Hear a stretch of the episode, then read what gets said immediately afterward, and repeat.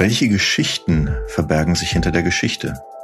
In diesem Podcast sprechen wir alle zwei Wochen mit Menschen, die nach den Schicksalen hinter den bloßen Jahreszahlen suchen. Hier ist Spiegelgeschichte, der historische Podcast des Spiegel. Es hätte das Ende des nationalsozialistischen Schreckensregimes sein sollen. Am 20. Juli 1944 begeht Oberst Klaus Schenk Graf von Stauffenberg in der Wolfsschanze ein Bombenattentat auf Adolf Hitler und scheitert. Mein heutiger Gast Tim Pröse hat für sein Buch Jahrhundertzeugen mit verschiedenen Zeitzeugen des Hitler-Attentäters gesprochen. Mit Stauffenbergs Sohn, mit seinem Chauffeur, mit den letzten Augenzeugen der Hinrichtung und mit zwei Mitverschwörern. Herzlich willkommen, Tim. Schön, dass du da bist. Ich freue mich, Dani. Danke für die Einladung.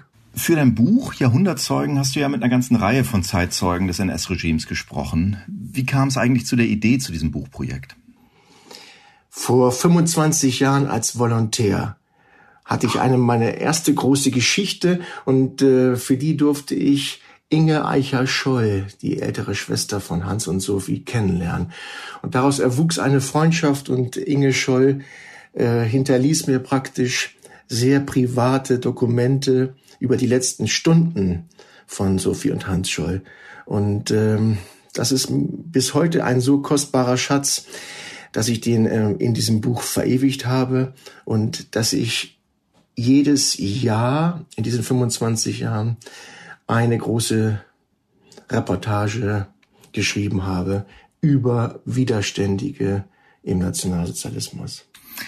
Und äh, wie genau deine Begegnungen mit den Zeitzeugen Stauffenbergs äh, abliefen, wie sie den Mann im Gedächtnis behalten haben, der damals das Attentat auf Hitler durchführen wollte und äh, wie sie das Gedenken an ihn gepflegt haben, das hören wir jetzt. Immer wieder denke ich, hättest du ihn doch nur erschossen. Von Tim Pröse. Der Tyrannenmord missglückte nur knapp, als Graf Stauffenberg vor 75 Jahren die Bombe gegen Hitler zündete. Tim Pröse traf seinen Sohn, seinen Chauffeur, den letzten Augenzeugen seiner Hinrichtung und zwei Mitverschwörer.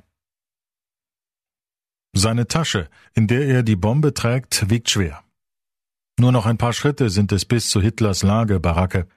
Klaus Schenk, Graf von Stauffenberg, nimmt sie eilig am Mittag des 20. Juli 1944. Der kriegsversehrte Oberst hält die Aktentasche mit den drei verbliebenen Fingern seiner linken Hand. Ordonnanzoffizier Christoph Scheibler begegnet Stauffenberg an diesem heißen Sommertag vor 75 Jahren als einer der ersten. Er ist zuständig für die Gäste in der Wolfsschanze und empfängt den Grafen am Vormittag beim Eintreffen im Führerhauptquartier in Ostpreußen. Man sah Stauffenberg sofort eine seltene Stärke an, trotz seiner Verwundungen, aber er brauchte Hilfe, sagt Christoph Scheibler. Er nimmt also dem Oberst die Tasche mit den beiden Bomben ab und trägt sie ein Stück, als er ihn zu Hitler führt. Verdutzt fragt er Stauffenberg, warum ist die denn so schwer? Die Antwort, ich habe nun mal viel zu tun. Christoph Scheibler lächelt anerkennend über Stauffenbergs Kaltblütigkeit so lange danach noch. Ich bewundere sofort seine freundliche Kühle und Souveränität, erzählte Scheibler bei einer Begegnung in Köln 2009, ein Jahr vor seinem Tod. Als inzwischen 88-Jähriger erinnerte sich Scheibler gut, wie er Stauffenberg gegen 10.30 Uhr ein verspätetes Frühstück serviert und der es mit Appetit isst. Wir haben dann geplaudert über die Sonne, wie schön sie an diesem Morgen strahlt. Sie waren sicher, Hitler ist tot. Dann packt Stauffenberg mit seinen drei Fingern wieder seine Aktentasche, diesmal drückt er sie fest an sich. Inhalt zwei Brocken Sprengstoff, zwei Zünder und eine Zange, eigens für ihn angefertigt. Damit will Stauffenberg nun die beiden Bomben in einer Kammer der Baracke scharf machen. Das gelingt ihm aber nur mit einem der beiden Sprengsätze, wahrscheinlich weil er von einem Oberfeldwebel gestört wird. Minuten später stellt er die Tasche unter den langen, schweren Eichentisch, über den sich Hitler immer wieder beugen wird, um die militärische Lage zu begutachten. Unter einem Vorwand verlässt der Graf kurz nach halb eins die Baracke. Wenige Augenblicke später zündet die Bombe und verletzt Hitler nur leicht. Stauffenberg aber eilt im falschen Glauben, der Führer sei tot, zurück nach Berlin, um den Umsturzplan Walküre einzuleiten. Die Hauptverschwörer werden noch am Abend im Berliner Bändlerblock festgenommen. Seine wichtigste Botschaft vor der Geschichte hat Stauffenberg in drei Sätzen hinterlassen. Es ist Zeit, dass jetzt etwas getan wird. Derjenige allerdings, der etwas zu tun wagt, muss sich bewusst sein, dass er wohl als Verräter in die deutsche Geschichte eingehen wird. Unterlässt er jedoch die Tat, dann wäre er ein Verräter vor seinem eigenen Gewissen. Deswegen muss er jetzt etwas wagen, er kann nicht anders. Auch nicht in den letzten Minuten seines Lebens. In der Nacht des 20. Juli 1944 steht der einfache Soldat Hans Splinter an einem Fenster des Bendler Blocks in Berlin und blickt auf die vier Männer, die sich gleich vor einen Sandhaufen stellen müssen. Nicht einer nach dem anderen, wie so oft dargestellt, sagt Splinter als letzter Augenzeuge der Erschießung, sondern nebeneinander. Es lebe das heilige Deutschland. Klaus Schenkgraf von Stauffenberg, Werner von Heften, Albrecht Ritter Merz von Quirnheim und Friedrich Olbricht. Um kurz nach Mitternacht erwartet sie der Tod und Splinters Kameraden bekommen den Befehl, diese düstere Szenerie mit den Scheinwerfern ihrer Fahrzeuge zu beleuchten. Hans Splinter hört die Schritte des Erschießungskommandos, dann das Klicken der durchladenden Gewehre. Ein Kommandeur sieht ihn oben am Fenster stehen und brüllt ihm zu, er solle sofort verschwinden. Splinter duckt sich unter das offene Fenster und kann nur noch hören, was nun geschieht. Der Kommandeur unten im Hof schreit Legt an. Dann Feuer! Bevor Stauffenberg von Kugeln getroffen niedersinkt, hört Hans Splinter ihn rufen. Andere Zeugen wollen nur Es lebe Deutschland oder auch Es lebe das geheime Deutschland verstanden haben, doch Hans Splinter ist sicher. Er rief ganz deutlich Es lebe das heilige Deutschland. Und ich fand es enorm, dass er diesen Satz noch loswerden konnte, er hat ihn förmlich in die Kugeln hineingerufen. Bei meinem Treffen 2009 mit Hans Splinter war er 89 Jahre alt. In den 40er Jahren war er der Fahrer des Grafen, wohnte zeitweilig in dessen Haus in der Berliner Tristanstraße, um immer für ihn da zu sein. Splinter kochte ihm seinen geliebten Brombeerblättertee, besorgte ihm Zigaretten, fuhr ihn im offenen Wagen, das liebte Stauffenberg. Bis heute werfen manche dem Grafen vor, sein Attentat sei zu spät gekommen. Doch nach dem 20. Juli 1944 starben 4,8 Millionen Deutsche, mehr als in all den Kriegsjahren zuvor. Es rollten weiter unablässig Züge nach Auschwitz. Städte wie Würzburg, Potsdam, Dresden oder Darmstadt wurden zerbombt und viele Bewohner getötet. All das hätte durch Hitlers Tod am 20. Juli 1944 wahrscheinlich verhindert werden können. Zudem hatten die Verschwörer bereits vorher mehrere Versuche unternommen, Hitler zu töten, ebenso andere Attentäter wie der Schreiner Georg Elser oder der Theologiestudent Maurice Bavot. Eine Gedenkstätte für den Vater. Ich denke, es war in gewisser Weise ein Opfergang, glaubt Berthold Maria Schenk, Graf von Stauffenberg. Der älteste Sohn des Attentäters hatte gerade seinen 85. Geburtstag. Wenn er über seinen Vater redet, wirkt es wie eine von Ehrfurcht bestimmte Suche. Ein Mann in Korthose und dezent kariertem Sakko, der lange denkt und in sich geht, bevor er eine Meinung äußert. Er will seinem Vater gerecht werden, so scheint es immer noch. Gleich nach dem 20. Juli wurde Berthold mit seinen Geschwistern zur Umerziehung in ein Kinderheim verschleppt. Wie sein Vater ging er später zur Armee und wurde schließlich Generalmajor der Bundeswehr. Für einen Soldaten ist er ein erstaunlich sanfter Mann, einer, der nach Antworten sucht. Vor allem frage ich mich bis heute, warum er die zweite Bombe, die er ja bei sich führte, nicht mit in die Tasche gelegt hat. Die Wucht beider Explosionen hätte sicher niemand in der Baracke überlebt.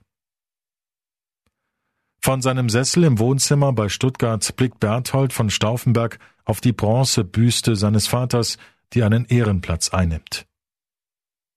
An das Kreuz dahinter ist ein Buchsbaumzweig geklemmt.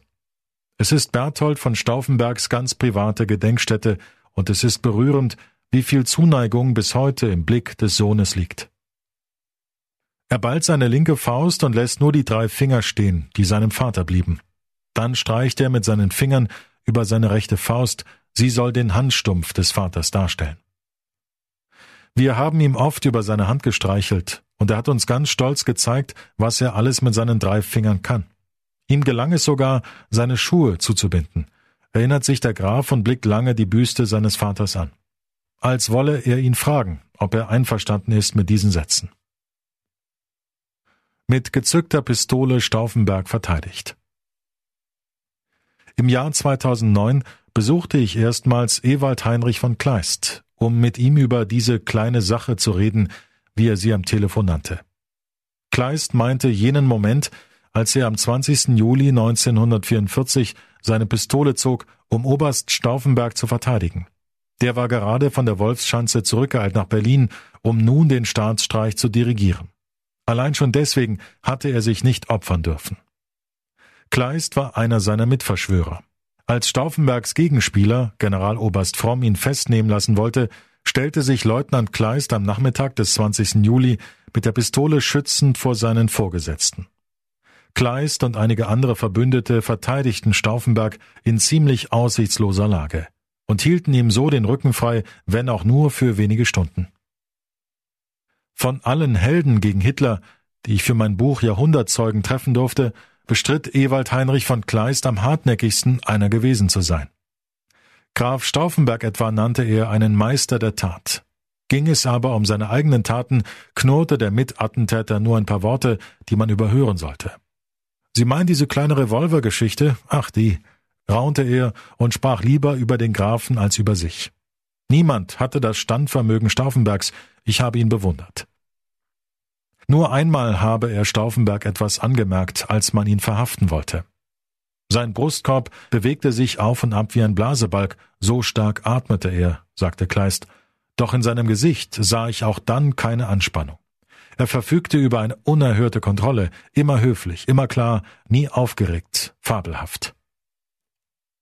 Wie viel Mut braucht es, um in der Machtzentrale des deutschen Heeres einem Generaloberst seine Pistole entgegenzustrecken? Kleist zuckt mit den Schultern. Du hättest es tun sollen. Schon ein halbes Jahr zuvor hatte sich Kleist bereit erklärt, sein Leben zu riskieren. Ursprünglich war er von Stauffenberg ausgewählt worden, das Attentat zu verüben. Zu einer Uniformvorführung sollte er sich Handgranaten um den Bauch binden und mit Hitler in die Luft sprengen. Durch einen Tieffliegerangriff kam es nicht dazu. Kurz vor seinem Tod im März 2013 sagte mir Kleist, Stauffenberg wollte immer dabei bleiben und sich opfern. Er wollte das unbedingt. Das ist ihm von General Ludwig Beck verboten worden. Meiner Meinung nach zu Recht. Stauffenberg war derjenige, der auch in Berlin alles in der Hand hatte. Er war die Schlüsselfigur. Bereits 1943 hatte Baron Philipp von Böselager eine Gelegenheit zum Hitler-Attentat knapp verpasst. Seine Erinnerungen waren lebenslang bestimmt von diesem Augenblick, den paar Sekunden, als er bei einem Truppenbesuch in Smolensk drei, vier Meter vor Hitler herging. Mit einer geladenen und entsicherten Pistole in seiner Hosentasche. Stunden zuvor hatte er von seinem General eingeweiht in die Pläne der Verschwörer das Einverständnis bekommen, Hitler zu töten. Böselager war entschlossen zu feuern. Wie gegenwärtig ihm dieser Moment am 13. März 1943 geblieben war, verdeutlichte Philipp von Böselager bei einem Besuch 2007 in Kreuzberg bei Ahrweiler ein Jahr vor seinem Tod. Mit wachen Augen saß er in seinem Sessel und deutete hinüber zum Kamin, so gering war die Distanz zu Hitler. Hier stand ich, dort stand Hitler, und immer wieder denke ich, hättest du ihn doch nur erschossen, du hättest es tun sollen. Die Bomben schickte er per Kurier. Böselager war wie die meisten Mitverschwörer ein konservativer christlicher Patriot, der zunächst Hitler diente. Als er aber von der Judenverfolgung erfuhr, dieser Schweinerei, wie er sagte, und als er erkannte, dass Millionen deutscher Soldaten vergebens sterben mussten, obwohl der Krieg längst verloren war, da wurde er zu Hitlers erbittertem Gegner, ganz wie Stauffenberg. In Smolensk war der Offizier also Hitler ganz nah, er hätte schießen können. Die Spannung war unerträglich. Doch Minuten zuvor hatte Generalfeldmarschall Kluge seine Zustimmung zurückgezogen, als er erfahren hatte, dass Heinrich Himmler nicht im Casino erscheinen würde. Kluge befürchtete einen Bürgerkrieg zwischen Wehrmacht und SS, wenn der SS-Führer überlebt hätte. Böselager war es auch, der im Jahr 1944 die Bomben für Stauffenberg besorgte. Er hatte Zugang zu englischem Sprengstoff, dessen geräuschlose Säurezünder besonders geeignet schien, Die Bomben schickte er Stauffenberg per Kurier. Er selbst kämpfte in dieser Zeit an der Ostfront, kommandierte dort eine Eliteeinheit der Kavallerie. Zwei Tage bevor Stauffenberg am 20. Juli die Bombe neben Hitler platzierte, brach Böselager mit 1200 Reitern von Russland aus nach Westen auf, um Stauffenberg zu Hilfe zu eilen. Und machte im letzten Moment kehrt, als ihn die Nachricht vom fehlgeschlagenen Attentat erreichte. Ein Teufelsritt, den er nur überlebte, weil keiner seiner eingeweihten und geschnappten Kameraden den Baron verriet, auch nicht unter Folter. Nach unserem Gespräch brachte der 90-jährige Philipp von Böselager mich noch hinaus. Wir standen vor seinem Alterssitz unterhalb der Burg seiner Ahnen und schauten hinauf. In einen der Balken des herrschaftlichen Fachwerkbaus ist der lateinische Vers seiner Ahnen eingeschnitzt. Etiam si omnes ego non. Auch wenn alle mitmachen, ich nicht. Zum Autor. Eines Tages Autor Tim Pröse begegnete für sein Buch Jahrhundertzeugen, die Botschaft der letzten Helden gegen Hitler, 18 Gegnern des NS-Regimes und porträtierte sie. Unter anderem die Schwester von Sophie Scholl, den Neffen des Hitler-Attentäters Georg Elser und den letzten Überlebenden von Schindlers Liste. Dies ist ein gekürzter Auszug aus dem Kapitel über den 20. Juli 1944. Sie hören den Spiegel Geschichte Podcast. Mein Name ist Danny Kringiel und zu Gast bei mir ist heute Autor Tim Pröse, von dessen Begegnung mit Zeitzeugen des Hitler-Attentäters Graf Stauffenberg wir gerade gehört haben. Tim, vor seinem Attentat hat Stauffenberg festgehalten, derjenige, der etwas zu tun wagt, muss sich bewusst sein, dass er wohl als Verräter in die Geschichte eingehen wird. Hat Stauffenberg selbst nicht gewagt, darauf zu hoffen, dass nach der geplanten Ermordung Hitlers äh, ein so tiefgreifender Wandel in der deutschen Weltanschauung einsetzen würde, dass er als Mörder Hitlers eines Tages als Held gefeiert werden könnte? Ich würde sagen, im Gegenteil. Er tat das nicht, um sich eines Tages feiern zu lassen. Und der Satz, der berühmte von ihm, den du gerade zitiert hast, der geht ja weiter. Stauffenberg hat danach gesagt, unterlässt derjenige die, diese Tat, wird er zum Verräter am eigenen Gewissen. Also ahnte Stauffenberg doch, wie schwer sich sein Volk äh, eines Tages damit tun würde, seine Tat anzuerkennen. Und so war es ja auch.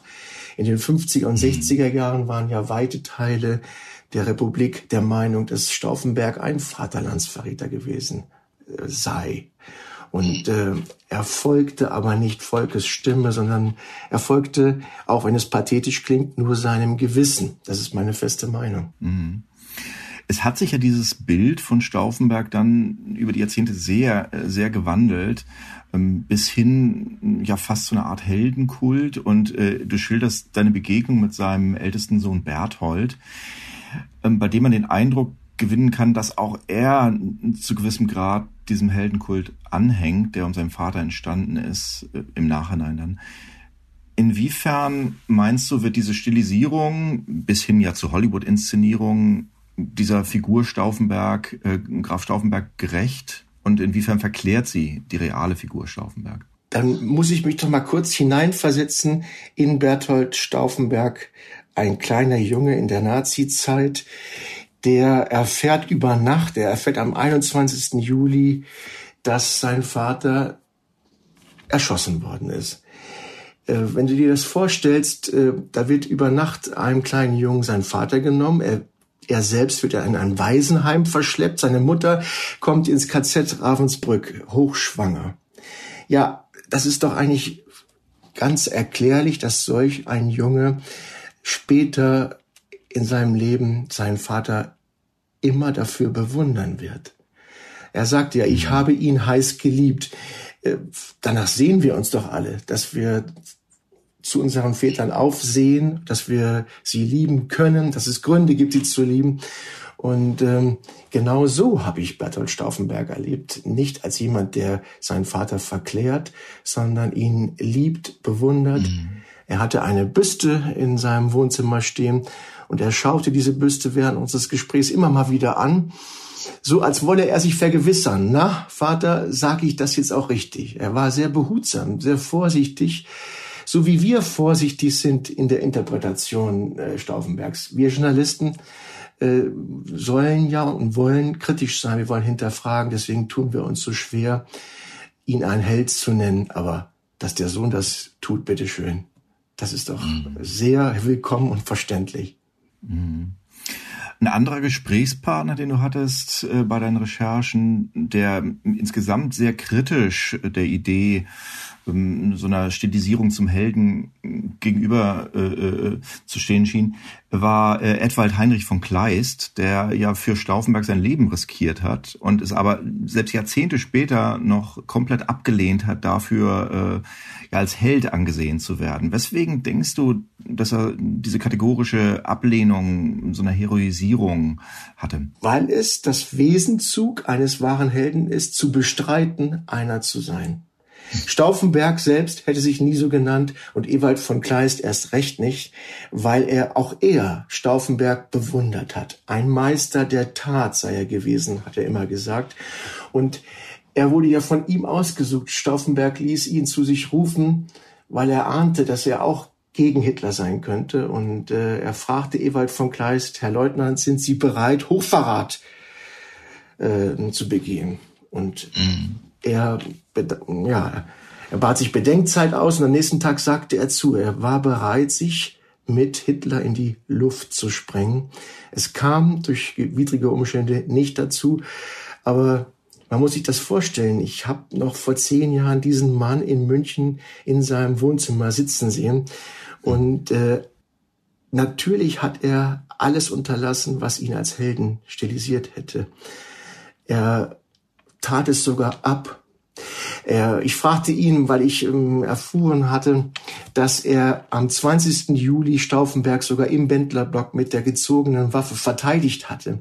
Daraufhin sprach ich ihn an und er tat das ab als kleine Revolvergeschichte, war nichts Dramatisches. Ja, also das wissen wir ja aus jedem x-beliebigen Western. Genau so reden Helden, indem sie es verneinen. Es war ja Stauffenberg, ja letztendlich auch äh, in seiner Verteidigung äh, Stauffenbergs von Kleist. Äh, es gab ja eine ganze Reihe doch von Leuten, die versucht haben, auch unter Einsatz ihres Lebens gegen das NS-Regimes vorzugehen, die versucht haben, Hitler zu töten, auch in mehreren Attentatsversuchen. Ich, ich finde es im Rückblick immer wieder erstaunlich, äh, wie es dem Widerstand in all diesen Jahren des Naziregimes nicht gelungen ist, äh, Hitler auszuschalten. Im Rückblick würdest du das vor allem naja, also es war ja bei Stauffenberg auch schlicht Pech im Spiel. Ne? Die, die massive Tischplatte, äh, die Stütze des Tisches, die dann äh, offensichtlich da der Detonation die Wucht genommen hat in die Richtung, genau in der Hitler stand. Denkst du, es ist vor allem Pech gewesen, dass es immer wieder gescheitert ist oder waren es vor allem die extrem strengen Sicherheitsmaßnahmen rund um Hitler? Ja, schauen wir uns mal die Verkettung an, dieser ganzen widrigen Umstände. Du hast zwei genannt. Einmal eine Eichentischplatte, über die sich Hitler gebeugt hatte, als die Bombe detonierte. Dann die Tatsache, dass wohl jemand die Bombe, die direkt zu Hitlers Füßen platziert war von Stauffenberg, ja umgestellt hatte, hinter eine, ähm, hinter ein Tischbein, ein massives Tischbein. Und dann die andere Tatsache, dass das Ganze nicht wie geplant im Bunker hochging, sondern in einer Holzbaracke, in der auch noch die Fenster geöffnet waren, weil es so heiß war. Mm. Das heißt also, die Druckwelle konnte entweichen, hatte nicht die Wirkung. Und das Schlimmste, was passiert war, dass äh, in dem Moment, als Stauffenberg zusammen mit seinem Adjutanten von Haften ja die äh, äh, Sprengsätze präpariert hatte, scharf gemacht hatte, es ihm nicht gelang, den zweiten Sprengsatz, den er ja in einer seiner in der einen Hand hielt, dass es ihm nicht gelang, diesen auch in die Aktentasche zu legen. Beide zusammen hätten mit Sicherheit alle Männer in der Baracke getötet. Also diese Verkettung von äh, Widrigkeiten hat ja dazu geführt, dass Goebbels immer von der Vorsehung sprach und äh, mhm. was natürlich der, aus der heutigen Sicht Unsinn ist. Ich würde eher sagen, in den Jahren, als Hitler sich feiern ließ und jeden Tag in der Öffentlichkeit war, da hat ihn tatsächlich ja die Masse getragen und äh, da gab es zu wenig Versuche. In der Zeit, als er sich verschanzte im Krieg, gab es Versuche und äh, die mussten scheitern, weil tatsächlich niemand an ihn herankam. Deswegen wurde ja auch, deswegen hat Stauffenberg es ja auch nur tun können, weil er einer der wenigen war aus dem Verräterkreis, aus dem Verschwörerkreis, der überhaupt den Zugang hatte. Wir hatten eingangs schon kurz darüber gesprochen. Äh, du hattest dich mit Zeitzeugen der Scholz getroffen für dein Buchprojekt äh, Jahrhundertzeugen. Du hast dich mit äh, den im Artikel genannten Zeitzeugen Stauffenbergs gesprochen. Du hast mit einer ganzen Vielfalt von Menschen gesprochen, die das NS-Regime noch persönlich miterlebt hatten. Gibt es eine Begegnung, die dich bei diesen Recherchen besonders stark beeindruckt hat? Ja, ich komme aus der Kruppstadt Essen. Und Bertolt Beitz, der große alte Mann von Krupp, der Patriarch, war ein Kindheitsidol. Und äh, die Essener ja, wussten nicht richtig, was hat Beitz im Zweiten Weltkrieg getan. Und äh, er sprach auch nie richtig darüber. Man ahnte aber, dass er etwas Gutes getan hat. Und äh, er zögerte sein Leben lang damit zu verraten, was er denn jetzt Gutes getan hatte in der NS-Zeit. Und ich bemühte mich darum, dass er es mir erzählt. Das war mein Stolz oder ja meine Herausforderung. Ich habe ihm immer wieder Briefe geschrieben und ihn darum gebeten, bitte, Herr Beitz, erzählen Sie, was war. Und als er 92 Jahre alt war, lud er mich ein in die Villa Hügel und erzählte mir, wie er 1500 Juden aus den Zügen, die nach Auschwitz gehen sollten, herausgerissen hat, sie versteckt mhm. hat in seiner Fabrik, die er damals leitete im besetzten Polen als kriegswichtige Arbeiter. Und ja, er erzählte zum ersten Mal, dass er im Grunde genommen genau das tat, was auch Oskar Schindler getan hatte. Und äh, das ist bis heute das Schönste, was ich als Journalist erleben durfte und auch das Mutmachendste bis heute, äh, dass ich als kleiner Essener Junge von dem großen Gruppmann eingeladen wurde und er, Gott sei Dank, mit 92, ehe es zu spät war, erzählt hat, was er geleistet hatte. Und darauf bin ich sehr stolz auf Beitz und auf seine Leistung. Eine der großen Leistungen dieses Buches, das du verfasst hast, ist ja auch äh, Stimmen einzufangen, ja, dieser Zeit, die die Welt bewegt hat, im Prinzip Stimmen, die nach und nach jetzt verstummen und von denen sicherlich auch seit deinen Recherchen einige verstummt sind bereits. Dieser Umstand, dass äh, jetzt wir in einer Zeit leben, in der auch die letzten Zeitzeugen des NS-Regimes sterben, ähm, denkst du, dass es ein Zufall ist, dass diese Zeit zusammenfällt mit einer Zeit, in der die neue Rechte wieder erstarkt und auch damit NS-Gedankengut wieder Zulauf bekommt? Danny, wenn das äh, so wäre, wäre das noch einmal mehr bitter und ich mag das kaum wahrhaben. Vielleicht, wenn ich mich darauf einlasse, was du sagst, vielleicht ist was dran. Ich äh, darf zitieren, Udo Lindenberg hatte mein Buch gelesen und hat äh, die richtigen Worte für diese Überlebenden gewählt. Er hat gesagt, diese mutigen Menschen trugen ein Feuer in sich, wir müssen es bewahren, wir dürfen nicht nur ihre Asche anbeten, sondern wir sollen die Flamme weitertragen. Und darum geht es, dass wir jetzt, wo es immer weniger werden, wir reden ja von vom Aussterben bedrohten Menschen, da, geht es darum, dass dieses Licht, was sie entzündet hatten, dass wir dieses Licht weitertragen. Das ist ein Auftrag. Ich halte Vorträge in äh, Schulen. Ich war bisher an 100 Schulen und halte Vorträge über Sophie Scholl. Aber jeder ist aufgefordert, etwas zu tun und ähm, dass eben diese Flamme nicht ausgeht und äh, das Licht brennen bleibt in dieser Zeit, wo wir uns verabschieden müssen von diesen wunderbaren äh, Jahrhundertzeugen. Halten wir diesen Auftrag im Gedächtnis. Tim, dir ganz herzlichen Dank für das Gespräch. Dani, ich danke dir. Danke für die Einladung. Hat mir Freude bereitet. Auch an Sie, liebe Zuhörer, herzlichen Dank, dass Sie diesmal mit dabei waren beim Spiegelgeschichte Podcast.